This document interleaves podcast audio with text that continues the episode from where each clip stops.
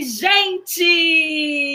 Oi! Hoje é quarta-feira, dia de live aqui no canal do Professor Global. Tudo bem com vocês? Comigo aqui tá tudo bem, estamos sobrevivendo, né, gente? E aí, me contem, quem tá aí? Tô vendo algumas pessoas já. Fala oi! Tá frio, tá calor? Aqui tá super calor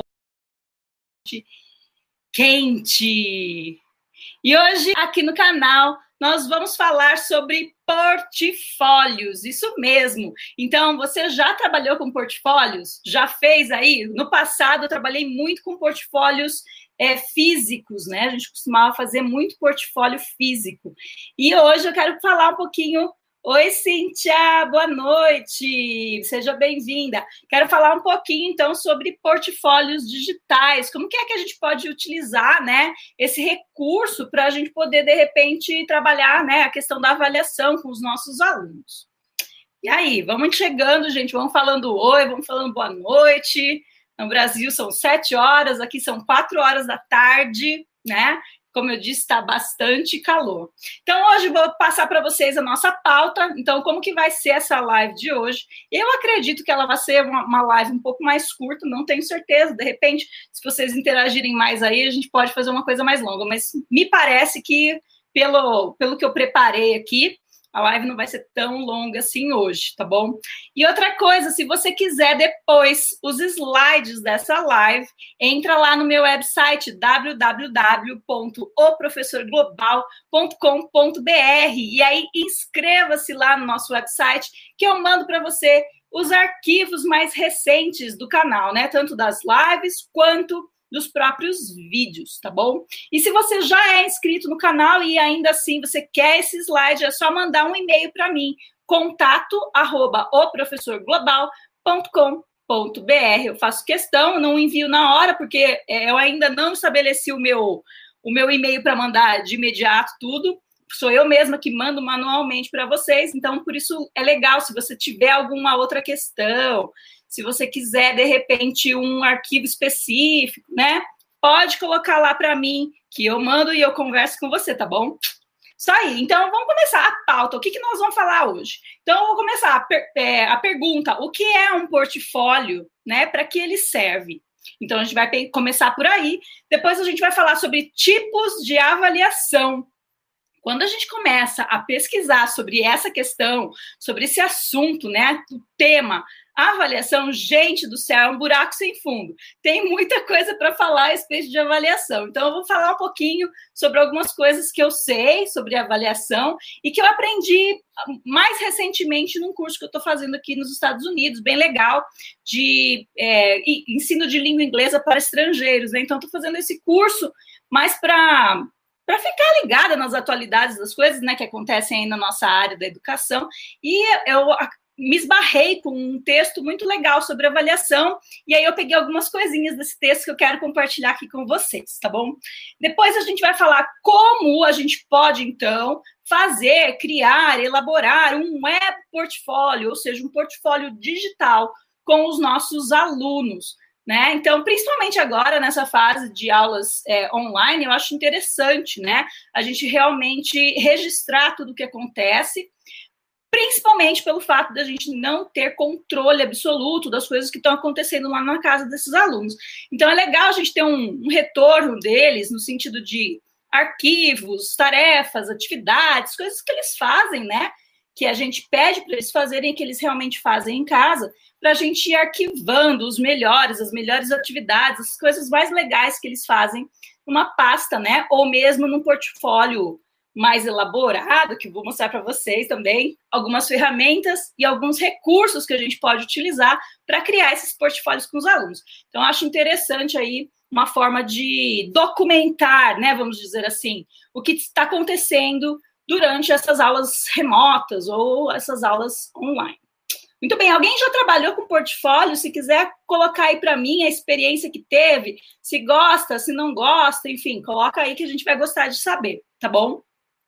Então vamos começar, vamos pensar o que é um portfólio, gente. Então, um portfólio nada mais é do que um lugar onde você armazena ali todos os uh, ou documenta, né, todas as atividades ou partes de atividades, geralmente são as partes mais importantes, né, das atividades que os nossos alunos fizeram durante o ano ou durante um período de tempo. Então, eu tenho aqui uma, é, algumas coisas para que serve esse portfólio. Ele serve para avaliar o progresso do aluno, né, de aprendizagem, enfim, o desempenho acadêmico dele. Ele serve para determinar se os alunos realmente cumpriram as tarefas que a gente pediu, né? Que eu acho que cabe bem aí ao que a gente está vivendo nessa questão da, das aulas remotas, né? Então, de repente, é uma forma de cobrar aí os alunos é, e uma prova, né, de que eles realmente fizeram as atividades que a gente pediu. Depois, ajudar os alunos a refletir e a pensar sobre o próprio é, aprendizado deles, né? Então, mais uma vez, a gente né, vem aí com essa história do aluno ser responsável por aquilo que ele aprende, ou, ou enfim, pelo aprendizado dele mesmo, né? Então, transformar o nosso aluno em um aluno que é, ele é autônomo, né? Um aluno que vai em busca do próprio conhecimento. Então, o port portfólio, muitas vezes, ele tem essa, essa função, né? De fazer com que o aluno reflita a respeito daquilo que, que ele está aprendendo, né? Do conteúdo, enfim, da sua própria, da sua própria jornada de aprendizagem, né? E depois também arquivar os trabalhos, né? Então, o portfólio também serve como uma forma de documentação. E, inclusive, se você está aí e é diretor, coordenador de escola, enfim, trabalha com essa, com essa parte mais burocrática, eu sugiro, se na sua escola ainda não tem, que vocês comecem a pensar, né? De repente, é, criar portfólios anuais que, que sigam esse aluno desde o começo da vida acadêmica dele. Então, é super interessante. Aqui nos Estados Unidos, isso é muito comum. Então, muitos professores trabalham com isso na questão de, desde quando eles são pequenininhos, ter realmente um portfólio, e esse portfólio vai seguindo, né, com esse aluno até o final, ou até a, a época da faculdade dele. E o interessante disso é que quando o portfólio é bom, né, gente? Porque se o portfólio for ruim também, ninguém quer mostrar o portfólio se ele for ruim. Mas se o portfólio for bom, tiver qualidade, né, atividades muito bem desempenhadas, e aí o professor, obviamente, vai colocar lá também as notas, né, as notas finais, o boletim, enfim, tudo isso vai estar nesse portfólio. Então, os alunos podem utilizar esse portfólio até para, no caso aqui, entrar na faculdade. Porque aqui o entrar na faculdade é um pouquinho diferente do Brasil. No Brasil a gente presta o vestibular, né? Aqui é como se fosse o vestibular também, porque existem, dependendo da faculdade que você vai entrar, eles pedem algumas provas e tal, mas principalmente é a análise do currículo, né? Então, essa análise, o portfólio entra totalmente aí, vai ao encontro da análise desse currículo, porque ele, ele comprova tudo que tem naquele currículo, né? Então, é uma forma legal. Então, se você trabalha aí na, na parte burocrática de administração, eu sugiro que pense a respeito disso, porque é um diferencial para a escola, né? E eu lembro também, quando eu trabalhava, até se a Andréia estiver aí, André, se você estiver aí, a Andréia, a Amanda, né, a Aline, o pessoal que trabalhou comigo lá na Wizard de Jaú, ou nas outras Wizards de Curitiba também, a gente usava muito a questão dos portfólios físicos. Então, geralmente, quando tinha reunião de pais, na época a gente não era tão tecnológico assim, né, gente? Então, quando a gente tinha reunião de pais, a gente preparava o portfólio a respeito daquele bimestre, né? E aí, então, tinha fotos, a gente colava as fotos ou imprimia mesmo as fotos, e, enfim, várias atividades que os alunos tinham participado durante aquele bimestre, a gente compilava tudo num, num portfólio só para entregar para os pais no dia da reunião de pais. Então, era muito legal, porque é um negócio assim, né, que é, o, o pai pega, vê, enfim, ele o, é, gera também ali com, com os alunos uma discussão entre pai, aluno, professor, enfim, de tudo que foi feito, né? Até uma, uma forma de refletir a respeito do que se passou ali naquele período, né, específico da escola. Então é interessante, eu gostava muito. Lembro até que teve uma vez que a gente ficou um pouco mais tecnológico e a gente fez em CDs.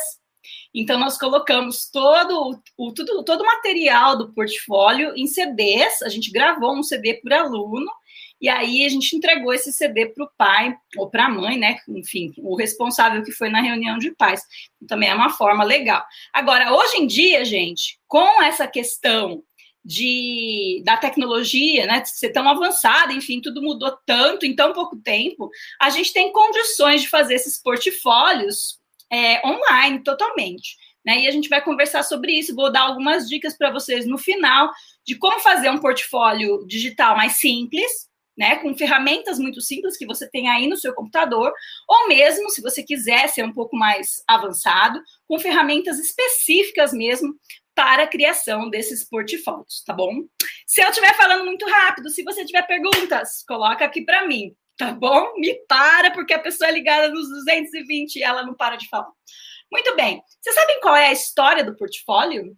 Pois é, então o portfólio, eles são, são usados há muitos e muitos anos, e eles começaram nos ambientes profissionais, né, no trabalho mesmo, que geralmente as pessoas queriam mostrar como que elas eram naquele determinado, naquela determinada área, né, profissional. Então, primeiro começou com os negócios, né, então até hoje, né, as pessoas, principalmente quem trabalha com a área artística, fotografia, né? É, até mesmo é, design, né? Até hoje em dia, até os designs de computação, enfim, eles têm um portfólio para mostrar o trabalho deles. E essa ideia foi transposta, né? Foi passada para nossa área da educação, o que eu acho super legal, porque também faz com que o aluno tenha uma noção de que tudo que ele faz fica registrado. Então, é importante a gente pensar isso, né? E só que antigamente, a história, quando a gente falando ainda da história do portfólio, antigamente esse portfólio, ele era físico, ele era feito no papel, não existia uma outra opção. Então, ele era muito restrito. Né? O que, que a gente colocava no portfólio? Tudo que a gente conseguia colocar no papel.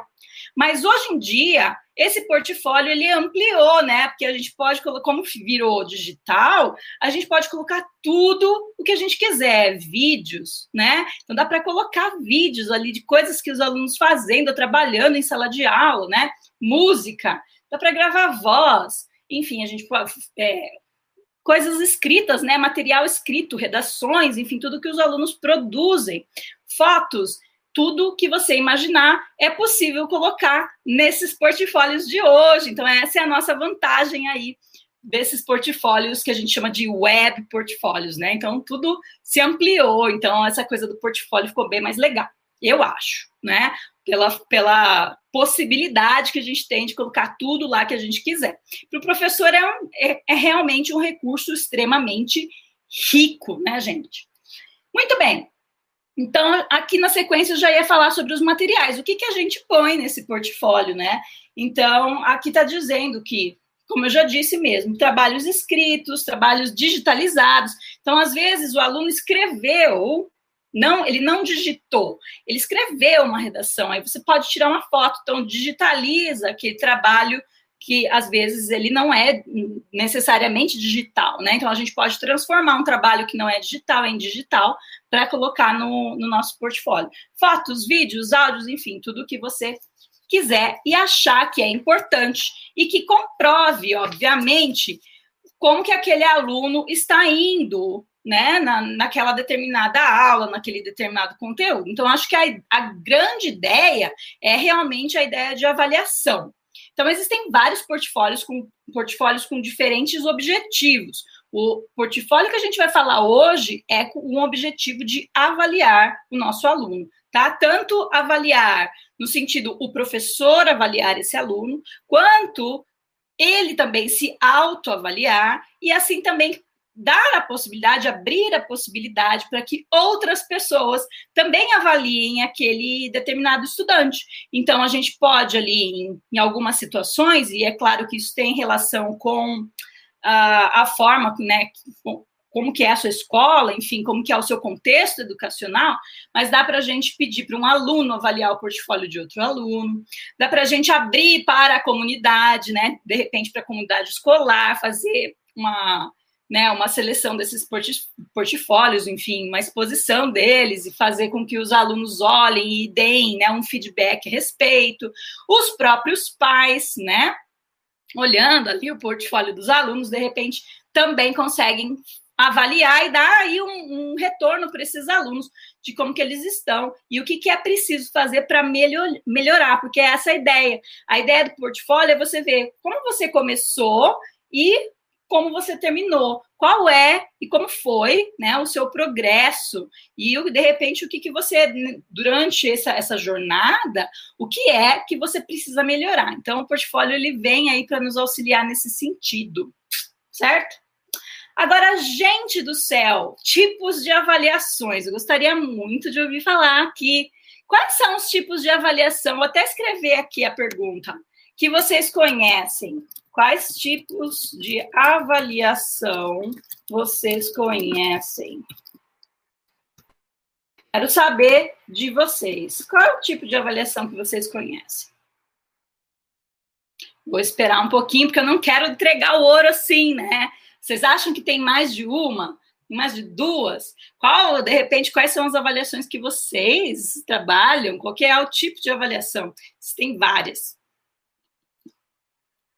Enquanto ninguém me responde, ai, ai, ai, hoje o pessoal tá meio tímido, eu acho.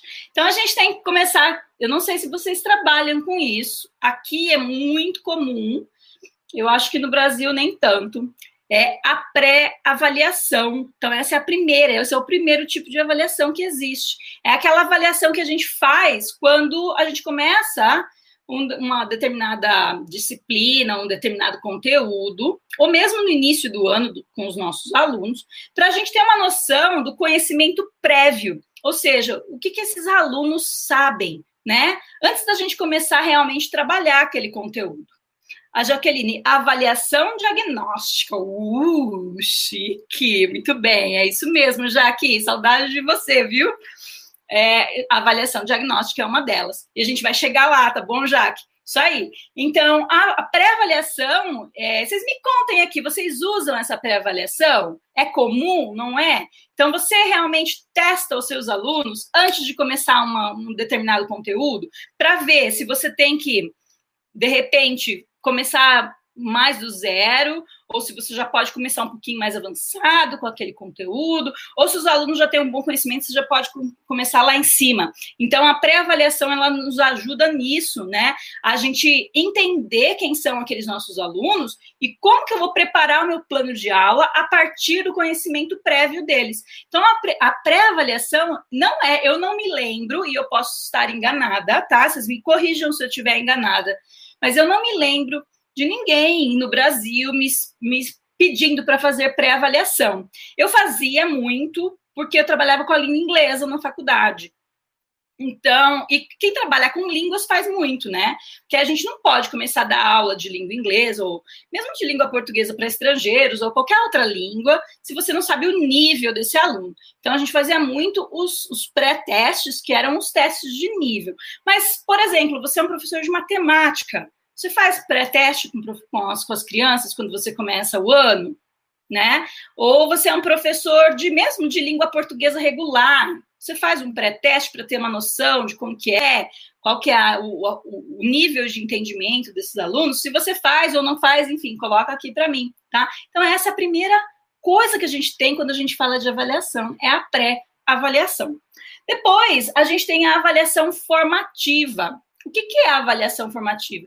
É aquela avaliação que o professor tem que fazer no decorrer das suas aulas, de todas as suas aulas, que ele vai observando, né, por meio dessas avaliações formativas, se o conteúdo que ele está ensinando é bom, está dando certo ou não, se os alunos estão realmente aprendendo. Então, a avaliação formativa, ela serve principalmente para o professor é, mudar o curso das aulas dele. Porque às vezes você está né, super interessado. Gente, vou até contar uma coisa para vocês. Uma vez, eu, quando logo que eu comecei a dar aula na faculdade, eu peguei uma, uma turma de redação.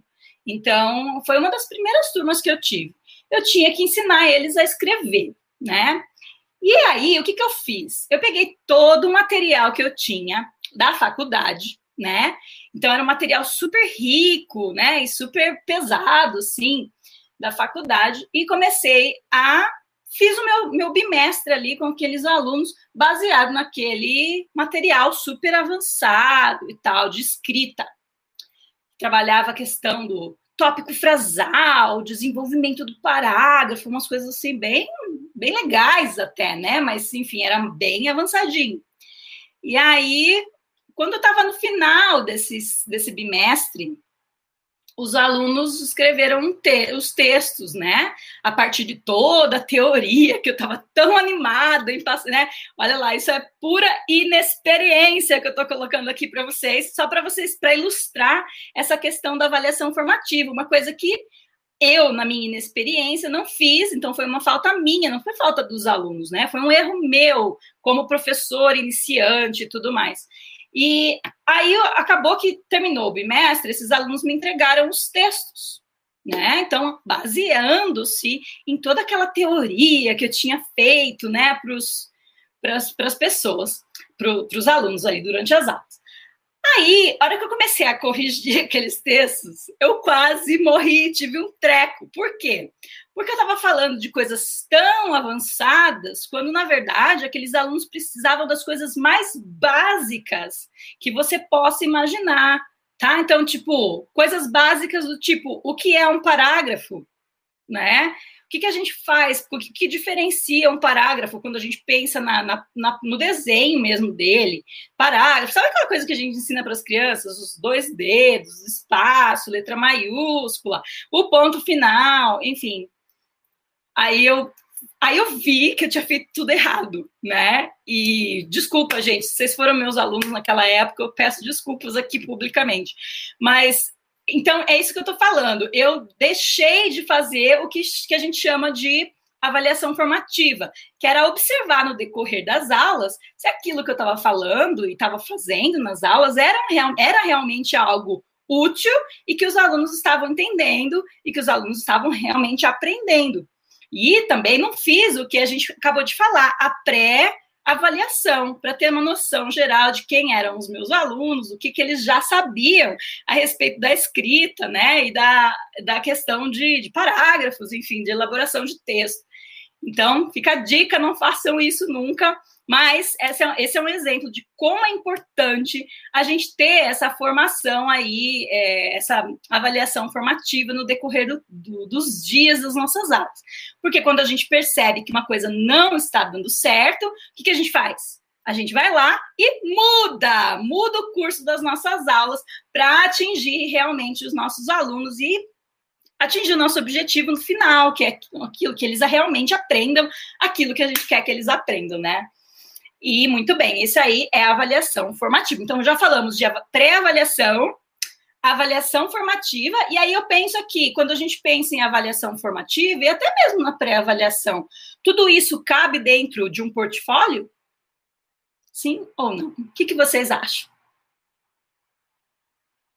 Cabe dentro de um portfólio, é claro, porque a pré-avaliação pode ser arquivada dentro de um portfólio né? Como documento de que prova o que, que o aluno, como que o aluno começou aquele curso, aquele determinada, aquela determinada aula, aquele conteúdo, né? Então mostra, é um, é como se a gente tirasse uma foto, né? A pré-avaliação de como que aquele aluno começou, como que ele está, o que, que ele sabe, né, do seu conhecimento prévio.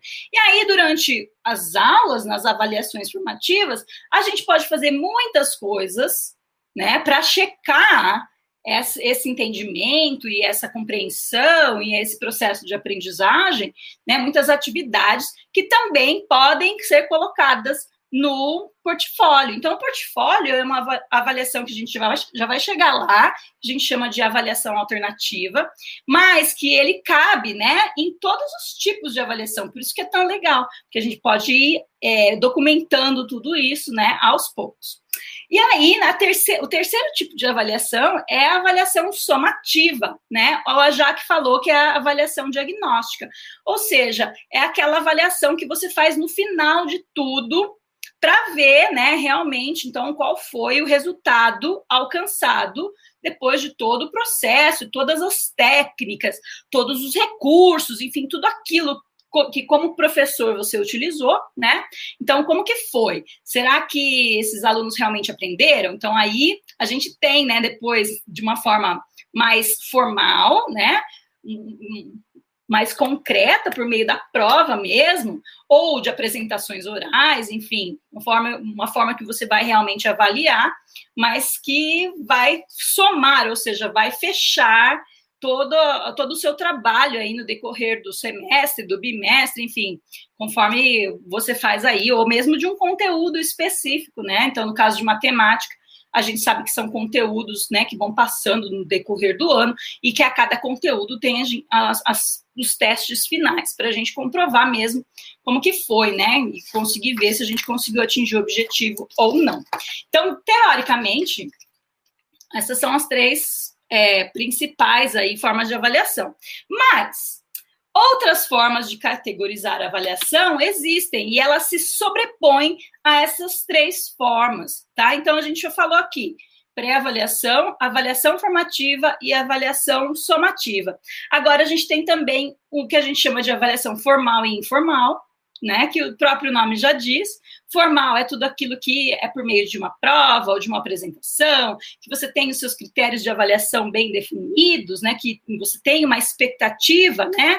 Que o aluno deve atingir. Inclusive, se você não assistiu aquele, aquele vídeo onde eu explico como fazer as rúbricas ou a, os critérios de avaliação lá no Google Classroom, assista. Gente, aquela ferramenta é muito legal. E olha só, se você não usa o Google Classroom, você pode criar os seus critérios de avaliação lá, fica tão organizado, depois você copia e cola num, em qualquer outro lugar que você queira, tá? O importante é que você tenha bem esquematizado os seus critérios de avaliação. E isso vai ao encontro do que a gente está falando aqui, que é a questão da avaliação mais é, formal, né? E a avaliação informal, que ela inclui observações, entrevistas, listas né, de checagem, enfim, tudo aquilo que a gente faz na aula, que não necessariamente a gente vai dar uma nota para o aluno, mas que, de, de certa forma, informalmente, a gente está observando o que está acontecendo, né? E também está avaliando esses alunos certo? E aí vem o que eu acabei de falar para vocês, que é a avaliação alternativa, que é justamente onde entra o nosso assunto de hoje, que é realmente o uso do portfólio. O uso do portfólio é uma forma de avaliação alternativa, existem outras. Mas por que, que o portfólio é tão interessante e é tão alternativo? Porque você realmente pode usar tudo o que você quiser para arquivar e, e, observar a evolução do seu aluno, né? Então, é uma forma popular, né, de avaliação alternativa. Aí a gente tem uma outra forma de avaliação que se chama de autêntica, que ela tem mais relação com a, com a questão das habilidades dos alunos. Elas, a, avaliação autêntica ela tem mais relação com o que, que o aluno consegue fazer na vida real. Tem até uma, uma descrição, é assim, ó. É o termo para descrever o uso de tarefas do mundo real, para demonstrar até que ponto o aluno adquiriu os conhecimentos e as habilidades essenciais que são o foco da unidade de instrução né? Assim, uma tarefa de avaliação autêntica difere-se, por exemplo, de um formato tradicional de múltipla escolha, por exemplo, de um teste de múltipla escolha. Ele é, na verdade, uma avaliação mais prática, né? Então, tudo aquilo que a gente quer ver, por exemplo, quando a gente está trabalhando lá no, na educação infantil, o aluno tentando usar a, a, tesoura, né? Então, isso é uma habilidade que a gente tem que desenvolver com o aluno. Então, isso pode ser uma avaliação que a gente chama de avaliação autêntica. É ver até que ponto aquele aluno realmente consegue utilizar a tesoura em sala de aula, tá? Então, é uma coisa mais prática mesmo, tá bom? Alguém trabalha com isso, já trabalhou, conhece? Gente, coloca aqui. Hoje os nossos convidados aqui estão muito quietos. O ah, que, que é isso, gente? Vocês estão deixando todo o trabalho para mim, hein? E hoje é quarta-feira, hein? Meio da semana. Eu já tô cansada, já trabalhei muito essa semana. E aí, a auto, ah, avaliação em pares antes da autoavaliação, que também é bem legal em termos, né? Dependendo do seu contexto educacional, pode ser legal. Em outros contextos, às vezes não dá certo. Então, é preciso a gente entender quem são os nossos alunos e tal. Mas é, um aluno avaliar o trabalho do outro, né? E você obviamente, como professor, vai deixar esses critérios de avaliação bem claros, vai guiar esses alunos a como fazer essa avaliação do colega. Então, eu trabalho muito isso com a questão. Hoje em dia, eu não trabalho, porque com a primeira série quase não dá para fazer. Mas, é, na quinta série, eu trabalhava muito a questão da, do, da avaliação em pares para correção dos textos. Então, a gente trabalhava a escrita de um parágrafo e aí eu pedia para ele sentar com algum, algum colega e o colega tinha que ler o texto do outro, né? E tinha que apontar, e aí eu tinha lá uma lista de coisas que quando a pessoa fosse ler o, o, parágrafo, tinha que apontar, né? Então, por exemplo, ah, se você encontrou algum erro gramatical, né? Ou você tem uma ideia de como melhorar o, o desenvolvimento desse parágrafo, enfim, tinha lá algumas um, um checklist, né, um, uma lista ali que eles podiam ir seguindo para poder, então, avaliar o parágrafo do outro. Então, essa é uma forma legal de trabalhar também a questão da avaliação. Então, a gente não precisa, né, necessariamente trabalhar o tempo todo com a questão da avaliação, as mesmas coisas. Então, dá para a gente alternar e, enfim, ser um pouco mais ousado aí, às vezes, no, nas nossas aulas. Então, Pensa nisso. E aí, claro que essa avaliação em pares também deve entrar no nosso portfólio, que mostra também a questão da interação, a questão do tentar ajudar o próximo, né? A, tentar, a questão do marcação, será que ele fez marcas? Então, será que ele realmente leu? Ele é o meu público, né? Então, você não está escrevendo, você não está escrevendo para qualquer pessoa, ou você não está escrevendo para ninguém, você está escrevendo para alguém, alguém vai ler o seu texto. Então, no caso disso, quando a gente trabalha a avaliação dos pares, é legal porque, tipo, o aluno que escreveu o texto, ele tem um público, né? Alguém vai ler aquele texto. Então, é, é essas coisas é legal a gente ter no, no, portfólio, porque é um registro, né? É um registro daquilo que está acontecendo na nossa sala de aula, dessas atividades interativas, né? E de, de reflexão, enfim, um olhar para o próximo, enfim, tem um monte de coisa que a gente pode trabalhar aí, né, gente? E depois, a autoavaliação, super importante, e que já entrou aí há muitos anos na nossa, no nosso repertório de professor, que faz tanta diferença, porque o aluno né, ele poder refletir sobre o próprio trabalho dele, enfim, ele conseguir entender que ele também é responsável sobre o aprendizado dele, e não colocar tudo nas costas do professor, né? A autonomia do aluno em relação àquilo que ele está aprendendo. Então, é importante, acho bem legal. E diz assim a autoavaliação. A autoavaliação é feita pelos próprios alunos sobre sua própria compreensão e habilidades pode ocorrer durante o curso de uma unidade formativa ou no final também de uma unidade somativa. Né? Então, essa autoavaliação ela pode entrar em, em diferentes momentos na nossa aula. E já pensou que legal ter essa autoavaliação do aluno dentro do portfólio? E também fica ali registrado o tempo, a forma de pensar, né? Como que aquele aluno pensava naquela determinada época. Então, é muito interessante. E aí, para você que vai pegar os meus slides depois, eu deixei um texto. O texto, gente, ele está em inglês, então se você não lê inglês, de repente você consegue traduzir ele depois no Google Tradutor. Mas é um texto que fala sobre todos esses tipos de avaliação, que eu achei bem interessante. Coloquei o link aqui para vocês, caso vocês queiram ler, tá bom? Muito bem, ótimo. Por enquanto, tudo bem, gente? Nós temos algumas pessoas aí, eu quero escutar de vocês. Fala para mim, é, alguém usa é, a questão do. Vocês me contaram ainda, alguém usa o portfólio Alguém usa a pré-avaliação? Gostaria muito de saber. Alguém usa algum, algum tipo de avaliação alternativa? Se você usa, compartilha aqui com a gente, porque a live serve para isso, para a gente fazer essa troca de ideias, né? Então é interessante que vocês contem aqui para mim, tá bom? E aí, agora a gente vai entrar nos web portfólios. O que, que, a gente deve levar em consideração quando a gente for criar um web portfólio, ou seja, um portfólio digital?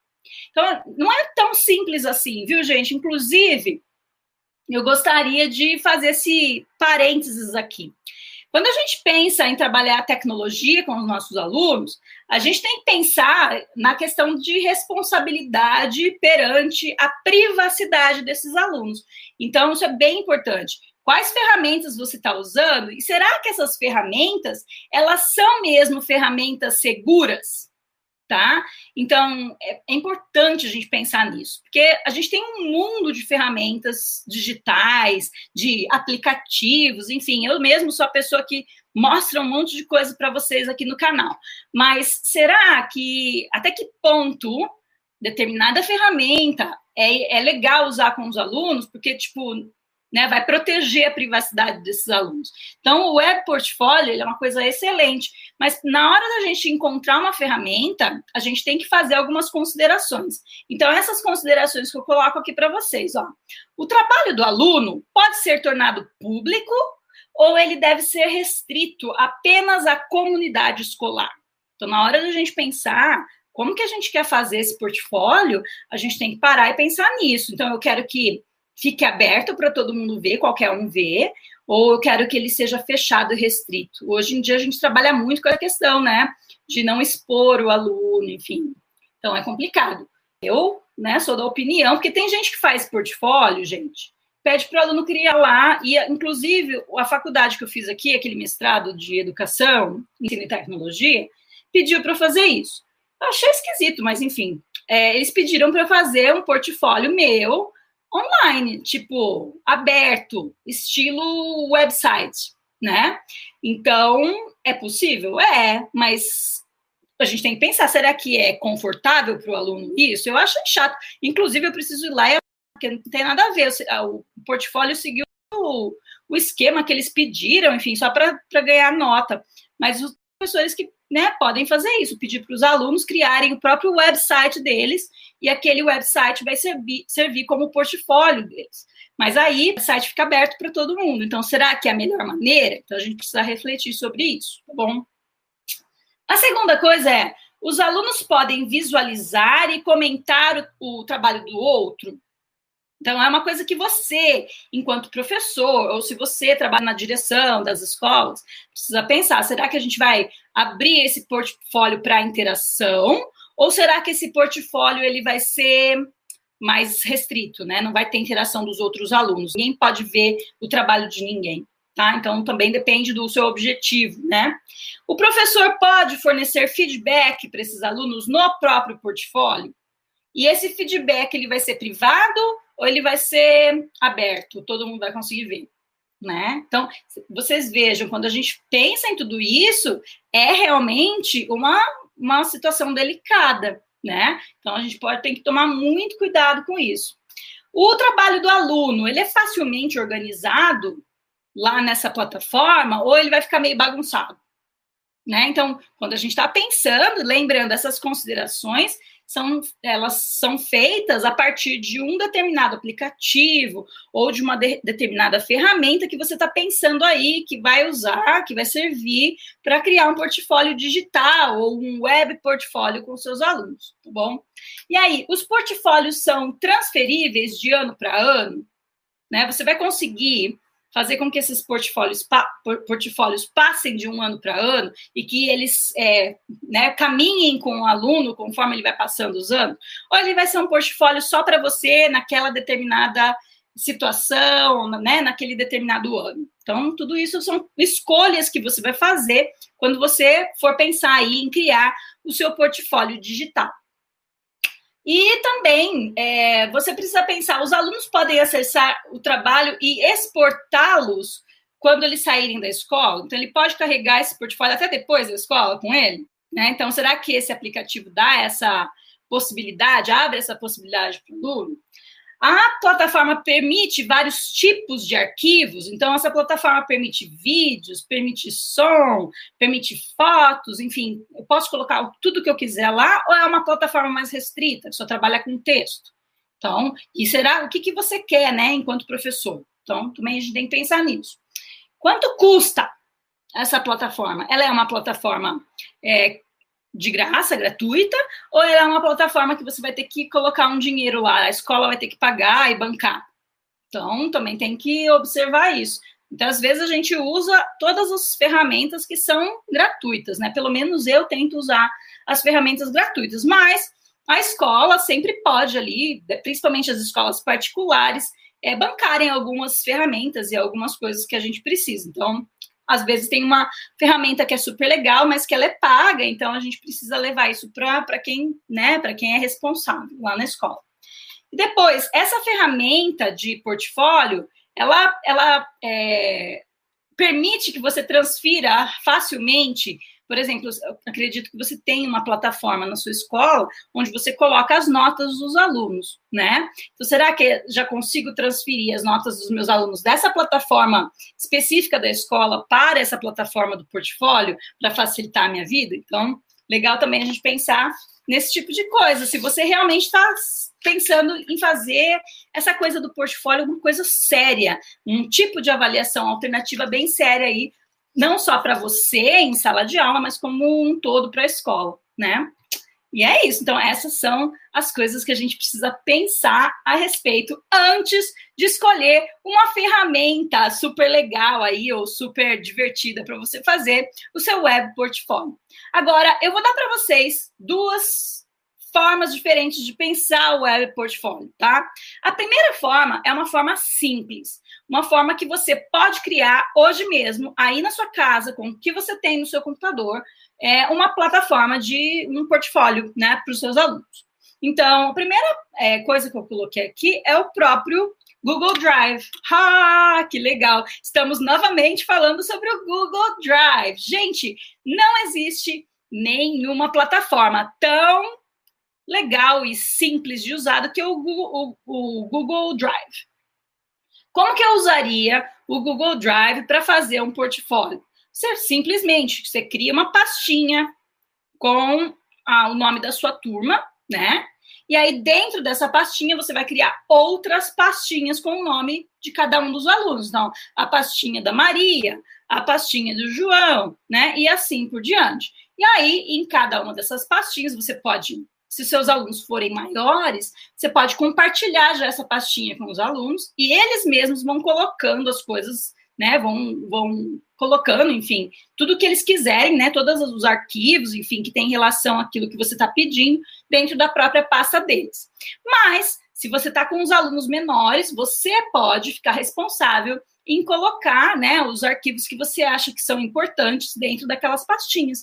E depois fica muito fácil de compartilhar com os pais. Você vai lá, compartilha por meio do e-mail, né? Compartilha o link, e esses pais vão ter esses portfólios para sempre ali.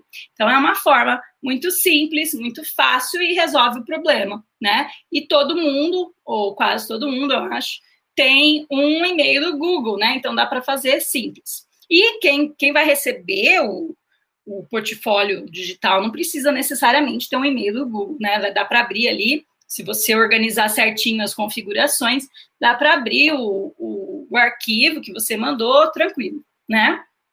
Então, essa é uma forma simples, fácil, resolve o problema. Depois, a outra forma são os, é o Google Slides. Então, você criar realmente um slide para cada tema, né, do seu do portfólio. Então, voltando, a gente cria slides, né, uma pastinha de slide para cada um dos alunos. Então, cada um dos alunos vai ter um Google Slides no nome dele e vai adicionando as páginas daquele Google Slides, colocando o que não, tudo que você quiser ali, as atividades, as fotos, os vídeos. Você, em cada parte, em cada slide, você adiciona uma coisa que você queira, né, adicionar dentro do portfólio desses alunos. Então, também fica super organizado, super legal e uma forma também muito simples de criar esse portfólio com os seus alunos, né? A terceira forma seria usar o Google Docs. Então, fazer realmente uma tabela no Google Docs e colocar por títulos, e cada título você coloca um, um link para acessar aquele título, né? Então, fica super fácil de acessar qualquer material que seja colocado lá por meio de links. Então, mais uma forma super simples de criar um portfólio digital. Então, a gente viu aí três formas de portfólio digital: o Google Drive, por si só, fazendo pastas, o Google Slides, criando slides para cada parte do seu portfólio, ou então o próprio Google Docs, que tenha lá uma tabela você vai adicionando por meio de links cada, um da, cada uma das atividades que você quer colocar lá, tá bom? Alguma dúvida em relação a isso? Muito bem, então agora eu vou falar como que a gente pode criar portfólios de uma forma mais high-tech, mais avançada. Eu tenho três ferramentas aqui que eu acho que elas são bem legais e que você pode usar para criar o seu portfólio e que elas são feitas. Uma delas não, são, não é feita exatamente para o portfólio, mas serve muito para o portfólio, mas as outras duas elas foram pensadas nessa questão, né, elas foram estruturadas, criadas para realmente é, ter uma ideia de portfólio, tá bom? Então, a primeira que eu coloquei aqui é o Evernote, tá? Então, se você quiser anotar aí, chama Evernote. Deixa eu pôr aqui, ó. Evernote, tá? Então, o Evernote, ele é uma ferramenta usada muito para anotações. Você cria pastas, cria anotações, é bem legal. Então, é, me parece muito a questão do próprio Google Drive. Você cria a pastinha e dentro daquela pastinha você vai colocando todas as atividades do aluno. Então, é uma forma mais avançada ou, vamos dizer, diferente de criar um portfólio tá? Então, eu até tenho uma descrição do Evernote. Ele fala assim: Evernote é um software gratuito destinado à organização de informação pessoal mediante um arquivo de notas. Existem versões para diversos sistemas operacionais, ou seja, dependendo do, do, do computador que você usa, você vai conseguir usar o Evernote, tá? Porque ele, ele, ele vai para serve para o Mac, serve para o Windows, enfim, é bem legal. E eu, eu, usava muito Evernote no Brasil quando eu tinha a escola me deu um iPad, então tinha tudo, todas as minhas coisas bem organizadas lá. E aí a gente tem um outro que chama, vou colocar aqui para vocês, se só. Tá? Esse, é, essa plataforma ela é pensada realmente, né? Ela parece muito um Google Classroom tá? Lembra muito um Google Classroom. Você não pode, você não faz só ali arquiva as coisas dos alunos. Você pode mandar recados, pode ter até uma comunicação com os pais por meio do CISO. É, tem um lugar onde os alunos podem escrever os seus textos, né? Eles podem desenvolver textos ali. Então, é uma plataforma que, se você não conhece, mesmo que você não queira fazer é, portfólios, tá? Eu sugiro que você entre, faça um cadastro e dá uma mexida lá, porque é legal, de repente você vai gostar de algumas coisas que eles oferecem. Então, essa plataforma, ela, nossa, se encaixa realmente muito, muito bem com a questão dos portfólios, tá bom? E por último, que, na verdade, ah, antes de eu falar dessa outra, deixa eu só ler a descrição, tá bom? Então, fala assim, do CISO, aplicativo gratuito para gerenciar o conteúdo dos alunos em até 10 aulas e compartilhar conteúdo com os pais. Fácil de configurar, aplicativo disponível para a maioria dos dispositivos móveis. O trabalho do aluno pode ser compartilhado com colegas, pais ou publicado em um blog da turma. Olha que legal. Oferece aos alunos uma audiência real para o seu trabalho e oferece aos pais uma janela personalizada para o aprendizado dos seus filhos. Então, de novo, gente, essa plataforma eu não uso mas eu tenho a conta no CISO e é, é, bem legal, tá? Então tem muitos, muitos recursos mesmo lá. Então dá uma olhada e vê se de repente se encaixa aí ao seu contexto educacional, né? Enfim, o que você precisa trabalhar com seus alunos. E aí, por último, esse chama Bulb App. Ah? Não, tá errado. Bulb App. Assim. Bulb App. Simples de configurar, serviço gratuito, usa-se para portfólios digitais e para compartilhar, compartilhar lições e muito mais. Então, também é muito parecido com o CISO, mas se eu tivesse, eu, Priscila, pensando na, no meu contexto, tá? Então, se eu tivesse que escolher um deles, eu escolheria esse último, o Bulb App. Para mim, ele é bem mais completo e ele tem é é muito legal para criar realmente os portfólios digitais, tá? Ele foi feito e pensado realmente para isso. Então, também, de novo, ele é gratuito, você pode entrar lá no website deles e fazer bem bonitinho, usar bem bonitinho e pensar como que você pode usar ele com os seus alunos nas aulas online ou não online, porque necessariamente quando a gente fala de portfólios, a gente não está falando só de aulas online, a gente está falando das nossas aulas presenciais também. Porque, como eu disse lá no começo, e eu vou repetir, o portfólio tem por objetivo o acompanhamento do processo de ensino-aprendizagem do aluno. Então, é isso que a gente quer, né? é esse o objetivo, é fazer com que, né, acompanhar essa evolução dos nossos alunos, não é? Então, é isso, gente. Chegamos ao fim de mais uma live aqui né, a respeito dos portfólios e dos web portfólios e da, da questão das avaliações, enfim, todo esse mundo diverso aí, diferente, que a gente tem quando a gente entra né, na pesquisa da avaliação. Alguém tem alguma dúvida? Gostaria de me perguntar alguma coisa? Fale agora, ou cale-se para sempre. Brincadeira. Vocês sabem que vocês podem me encontrar aqui, eu estou sempre né, online, tanto no meu no canal, quanto no, na página do Facebook, como na página do Instagram. Se você não me tem no Instagram, vai lá, entra lá, é prof, colocar aqui, ó, ponto global, me segue lá. E se você não tem, ainda não fez o seu cadastro no nosso website, www.oprofessor.com global.com.br. E se você ainda não faz parte aqui da nossa família do canal do Professor Global, por favor, gente, entra lá, faz a sua inscrição e não esquece de adicionar o sininho para receber todas as notificações aqui do nosso canal. Amanhã é dia de vídeo novo, amanhã é quinta-feira, dia de vídeo novo aqui no canal. E eu tô dando um presente para vocês. Amanhã o vídeo é sobre um projeto de férias com filmes. Isso mesmo. Então a gente vai trabalhar, vai mostrar para vocês como que a gente pode trabalhar filmes para mandar como um projeto de férias para casa. Eu sei que a gente não chama muito bem de férias, porque né? Julho é meio que um recesso, né? Mas enfim, inclusive, vocês já estão de recesso ou já vão entrar no recesso? Conta para mim aqui, né? Conta para mim que eu vou ficar alegre em saber que, quanta, quantas anda aí o recesso de julho de vocês, tá bom?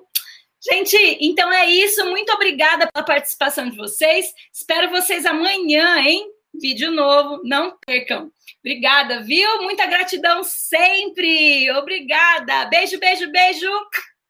Fui!